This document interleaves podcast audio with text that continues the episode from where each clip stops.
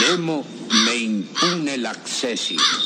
Nemo me impune l'accessi. Empezar dándole las gracias a Dalio Sánchez Ramos, que desde su Noray eh, ha recomendado encarecidamente mi podcast. No puedo más que agradecérselo porque pues nos echamos las manos unos a otros, así que desde aquí mi más sincero agradecimiento. Y ahora empezamos el podcast. En Inglaterra hoy en día se pueden visitar muchas antiguas mansiones de la época victoriana que en su momento estaban habitadas por grandes terratenientes o ricos empresarios y se han convertido en pequeños museos que cualquier persona puede visitar. Como digo, es muy interesante porque en una de esas visitas uno se da cuenta, y en la mayoría de las casas esto es así, se da cuenta de lo que comían los, los habitantes de, ese lugar, porque los comedores suelen tener desplegadas grandes mesas replicando los banquetes tradicionales de la época. Inclusive hacen días especiales cerca de la Navidad donde te ponen un banquete con todos los, los alimentos tradicionales. Una cosa que resulta llamativa es que en todas las mesas de los que eran ricos en esa época predomina la carne. Prácticamente casi todo es carne, diferentes animales más o menos exóticos, cerditos completos, faisanes, pavos. Y sorprende la poca cantidad de verduras, de hortalizas e incluso de cereales que puede haber. Esto no deja de ser una anécdota curiosa, pero también es conocido que en la época victoriana las personas de familias ricas que solamente se alimentaban de carne tenían la penitencia en el propio pecado de padecer gota. Gota era la enfermedad de los ricos de aquella época y los pobres o la clase trabajadora, sin saberlo, al llevar una alimentación más frugal y más preponderante en alimentos ligeros, en verduras, hortalizas, cereales, pues estaba paradójicamente mejor de salud que los ricos. Entonces, bueno, es un poco algo justicia universal, por así decirlo. Hoy por hoy tenemos algo que es parecido. Eh, hace en el 2013, un día me vino una epifanía cuando estaba en la oficina, llegué bastante temprano aquel día y teníamos en aquel momento una superficie abierta es decir, teníamos como cubículos de una especie, un metro de altura y podías ver a todo tu alrededor a la gente que estaba trabajando. Entonces yo estaba sentado allí y aquel día me fijé que iban llegando las personas con sus maletines, con sus mochilas o simplemente con unas carpetas y se iban sentando en cada uno en su lugar. Esto que es una actividad bastante común en aquel momento me produjo una infinita tristeza. Yo en aquel momento tenía dos hijos de una niña, a lo mejor en, esa época debía tener tres, cuatro años, y un bebé de apenas un año. Y me produjo una gran tristeza porque en un momento me imaginé, así conforme se iban sentando la gente y se preparaban para estar trabajando todo el día frente a sus ordenadores, me imaginé a mis pequeños llegando a, las oficinas vestidos y nada más sentándose allí ocho horas o las que fueran y dejando pues parte de su vida, parte de su bueno, experiencia vital que, y de su tiempo que no va a volver más. Yo, los niños en esa época eran un torbellino de emociones, iban corriendo de un lado a otro y solo de imaginarlos que pues con el paso de los años iban a acabar siendo domesticados me producía mucha tristeza y llegando al esperpento de imaginármelos ahí sentaditos. Y es algo que con el paso del tiempo nos hacemos mayores y vamos aceptando que es natural pues estar sentados y una, una postura tan antinatural en realidad la vemos completamente natural. Bueno, voy a retrotraerme ahora desde el año 2013 al año 1953, cuando en Inglaterra eh, la compañía de Londres de los autobuses eh, con la afición que tienen aquí los ingleses de hacer estadísticas y análisis de datos, pues descubrió, haciendo una revisión de, de todos los conductores que tenían en los autobuses en aquella época, descubrió que los conductores sufrían el doble de problemas de salud que el personal de los autobuses que se dedicaba a revisar los billetes. Antes, os imagináis esos autobuses dobles, eh, todo era más manual y entonces había un conductor que tenía su cubículo y otra persona que era el revisor que iba de arriba para abajo pues revisando todos los billetes. Y entonces se pusieron a estudiar por qué había unos que estaban mejor de salud que otros. Y la clave era solamente el movimiento. Los que estaban yendo para arriba y para abajo hacían una media de 5.000 o 6.000 pasos cada día. Y solo eso ya era una gran diferencia con los pobres que tenían que estar conduciendo y sufriendo una salud más deteriorada. Pues esto me gustaría hilarlo, aunque sea un poco forzado, con el tema de la gota y de los ricos y los pobres de antaño. Pienso que los trabajos que en apariencia hoy en día parecen como más de oficinista, que quizá puedan retribuirte un poco mejor, en realidad pues tienen el problema de comer solo carne, ¿no? En un principio parece como que todos son ventajas, pero están deteriorando nuestra salud. Y sin embargo, los trabajos de la gig economy, quizá los que tienen que estar entregando comidas en sus bicicletas, moviéndose de un lado para otro, trabajos quizá un poco peor pagados de reponedor en supermercados, pues al menos ellos tienen este movimiento que es ganancia en salud. Por otro lado, los expertos recomiendan que para llevar una vida saludable tienes que hacer unos 150 minutos semanales de ejercicio moderado o se baja a 75 si es ejercicio intenso.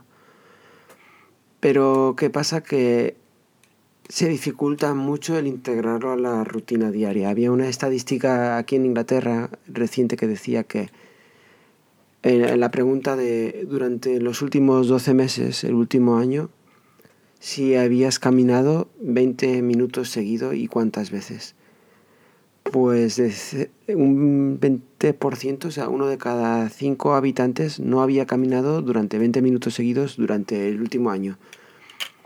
Y me podéis decir, bueno, pero ahora con todo esto del confinamiento, eh, el movimiento, el ejercicio, hay gente que se ha metido en rutinas, sale a correr, está haciendo ejercicio incluso desde casa, en los típicos vídeos, o ya se empieza a ir al gimnasio de nuevo.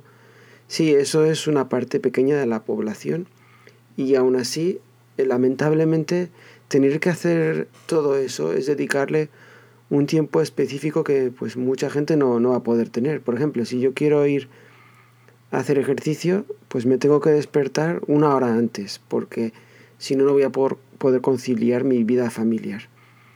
¿Qué pasa si me salto esa hora antes, que durante todo el día ya prácticamente no tengo la oportunidad de hacer ejercicio? O una persona que va al gimnasio, pues va al gimnasio, pero esa hora que está allí ya no está haciendo otras cosas como podría ser estar con la familia o haciendo otras cosas. Lo que quiero decir es que resulta muy difícil introducir en tu rutina diaria, a no ser de que hagas el esfuerzo, pero todo aquello que requiere un esfuerzo, pues es susceptible a que en algún momento lo vayas dejando, ¿no? Nuestras rutinas diarias no están hechas para integrar el ejercicio, eso es lo malo y la dinámica y la orografía de las ciudades pues tampoco nos ayudan. Todo está hecho para beneficio de los coches y poco del peatón. Era curioso porque en Dinamarca hace poco decían que estaban haciendo una apuesta tremenda para peatonalizar todo lo que es el centro y bueno, mucha gente se puede llevar las manos a la cabeza de prohibir los cómo, cómo es que vas a prohibir los coches, ¿no? Pues yo no lo veo mal. Estás forzando a la gente para que camine y de alguna manera en su rutina lo estás incluyendo. En una rutina que, que es una manera excelente de no tener que forzarte a ti mismo a ir al gimnasio, ¿no? Si tú en tu día a día vas metiendo rutinas de bonanza, rutinas saludables, pues todo eso que vas a llevar ganado. Eh, otro ejemplo curioso de esta, en este caso es una empresa, Google, eh, la del buscador, y Android, y bueno, tantas cosas.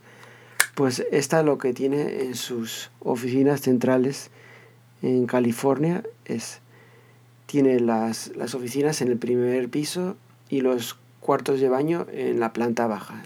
Creo que con la excepción de los de los baños accesibles para las personas a lo mejor que, que los necesitan más deprisa, pues te están obligando a ir de una planta a otra, ¿no? Te están fomentando en tu rutina diaria el movimiento, que es realmente importante. Y todo esto también va de la mano a un reciente estudio acá que decía que los niños estaban empezando a salir a jugar a la calle mucho más tarde que la generación anterior. Decía que ahora hasta los 11 años los niños no, no salían a la calle a jugar solos. Evidentemente sí se les puede sacar a los parques y tal, pero pues ya tienen que ir con los padres, lo cual pues limita mucho la dinámica de que un niño pudiera salir solo a cualquier momento, a cualquier hora. Es decir, hace unos 30 años eh, la media era a los 9 años, que inclusive me parece muy tarde, y ahora es hasta los 11 años. Vamos, que, que es increíble. Además, seguramente el tiempo, los dos años adicionales que se tardan los niños en salir a la calle, a, los, a las actividades más físicas, van a estar eh, reemplazados o, bueno, en gran medida eh, influenciados por dispositivos con pantalla, que bueno, eso puede dar lugar a uno o más episodios que trataremos en algún momento. Pero si nos preguntamos cómo puede afectar el hecho de no tener movimiento en nuestra propia salud, pues es una cosa vital. Eh, a mí me comentaron, porque yo no, soy un experto en esta materia, pero me comentaron que el cuerpo humano, eh, al cuerpo humano le cuesta eh, mantenerse en forma, ¿no? Y para mantenerse en forma, pues ya sabemos que aparte de llevar buena alimentación, lo ideal es hacer ejercicio. Pero eso para el cuerpo pues le supone un desgaste. ¿Qué pasa? Que si nosotros durante mucho tiempo no lo hacemos, pues el cuerpo poco a poco va a decidir dejar de mantenerse en forma. Y entonces si durante nuestros años mozos, durante los años 20 o en la treintena, no educamos nuestro propio cuerpo, pues vamos a ver una serie de enfermedades que pueden venir más adelante, pues por la debilidad de nuestro propio cuerpo. Debilidad, por ejemplo, en los huesos, que nos puede dar artritis o, o enfermedades cardiovasculares, eh, diabetes, hipertensión y últimamente hasta se estaban dando se estaba relacionando con posibilidad de tener cáncer. Inclusive se está diciendo que el sedentarismo y la falta de movimiento está, tiene más incidencia que otros factores que ya reconocemos como el fumar o el beber. Ya para cerrar el episodio, yo en lo personal eh, tengo una actividad eh, laboral que me, me fuerza a estar sentado bastante tiempo. Entonces en mi rutina sí he incorporado un poco de ejercicio en las mañanas, que me esfuerzo a levantarme para hacerlo, y me he puesto un avisador, una especie de chivato que cada 45 o 50 minutos me sale una pantallita que me dice, oye, es hora de, de hacer un poco de estiramientos y salte a dar un paseíto. Lo malo es que tiene un botón de cancelar y muchas veces me, me tienta y simplemente lo cancelo. La parte positiva es que va acumulando las cancelaciones y llega un momento que te sale un pájaro rojo que dice, oye, que no lo estás haciendo bien, que, que estás ya saltándote varias y te vas a poner bastante nervioso. Así que bueno, espero que os haya parecido interesante, os resulte de utilidad y vamos a intentar mentalizarnos para estar un poco más activos.